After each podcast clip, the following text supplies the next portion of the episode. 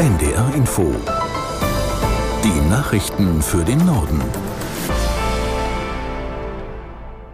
Um 9 Uhr mit Inken Henkel. Die israelische Armee hat ihre Bodenoffensive im Gazastreifen eigenen Angaben zufolge ausgeweitet. Wie ein Militärsprecher mitteilte, umstellten die Einheiten in der Nacht Gaza Stadt und lieferten sich heftige Gefechte mit Kämpfern der Terrororganisation Hamas. Aus der NDR Nachrichtenredaktion Ulf Hilbert. Das israelische Militär hat demnach mehr als 130 Terroristen der Hamas getötet. Es habe schwere Kämpfe gegen eine Reihe von Terrorkommandos gegeben.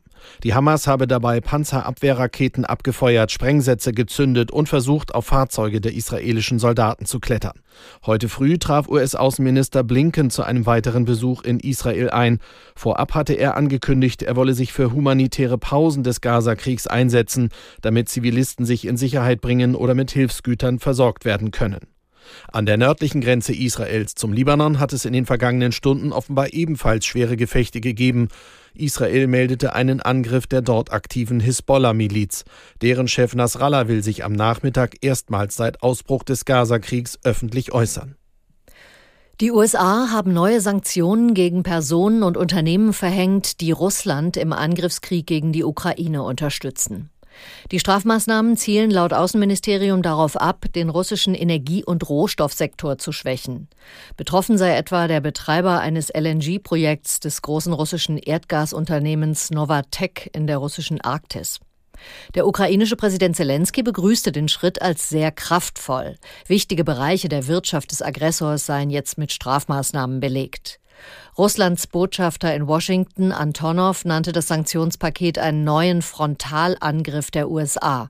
Der Schaden sei aber für die westlichen Länder größer als für Russland. Außenministerin Baerbock ist auf dem Weg nach Armenien und Aserbaidschan. Hintergrund ihres zweitägigen Besuchs ist der Konflikt um die Kaukasusregion Bergkarabach. Baerbock geht es bei den Gesprächen insbesondere um die Lage der mehr als 100.000 aus der Region geflüchteten ethnischen Armenier. Aus der NDR Nachrichtenredaktion Peter Behrendt. Rund anderthalb Monate nach der Kapitulation der Streitkräfte in Bergkarabach will die Grünen-Politikerin zunächst die armenische Hauptstadt Jerewan besuchen. Morgen steht dann ein Gespräch mit ihrem aserbaidschanischen Kollegen in der Hauptstadt Baku auf dem Programm. Die Armee von Aserbaidschan hatte die Kapitulation der Truppen in Bergkarabach Mitte September im Zuge einer militärischen Offensive erzwungen. Jerewan spricht mit Blick auf die Flüchtlinge aus Bergkarabach von Zwangsumsiedlungen. Baku argumentiert, die Menschen hätten das Gebiet aus freiem Willen verlassen, es gebe keinen Grund zur Flucht. Nach Angaben des Auswärtigen Amts will Baerbock in Armenien auch ein Aufnahmezentrum für die Geflüchteten besuchen. Die beiden Ex-Sowjetrepubliken Aserbaidschan und Armenien sind seit langem verfeindet. Die Region war seit Jahrzehnten umkämpft. Bundeskanzler Scholz hat sich dafür ausgesprochen, die Deutschkenntnisse von Kindern regelmäßig zu überprüfen.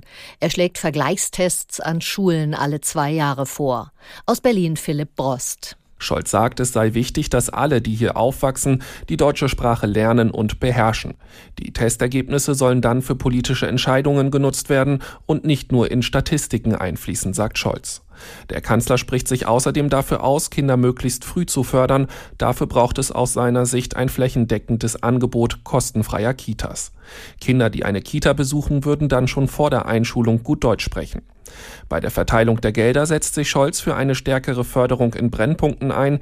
Die teuerste, prächtigste und modernste Schule müsse genau in solchen Stadtteilen gebaut werden, meint der SPD-Politiker.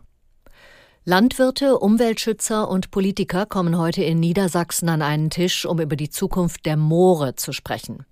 Sie sind wichtig für den Klimaschutz, weil sie große Mengen Kohlendioxid speichern. Viele Moore wurden allerdings entwässert, um sie für die Landwirtschaft nutzbar zu machen. Bei den Gesprächen heute in Osterholz-Scharmbeek soll es darum gehen, wie der Schutz der Moore und die Interessen der Landwirte in Einklang gebracht werden können. Der Landkreis Osterholz ist einer der größten Moorstandorte Niedersachsens. Dort gibt es auch den höchsten Anteil landwirtschaftlich genutzter Flächen auf Moorböden. Das waren die Nachrichten.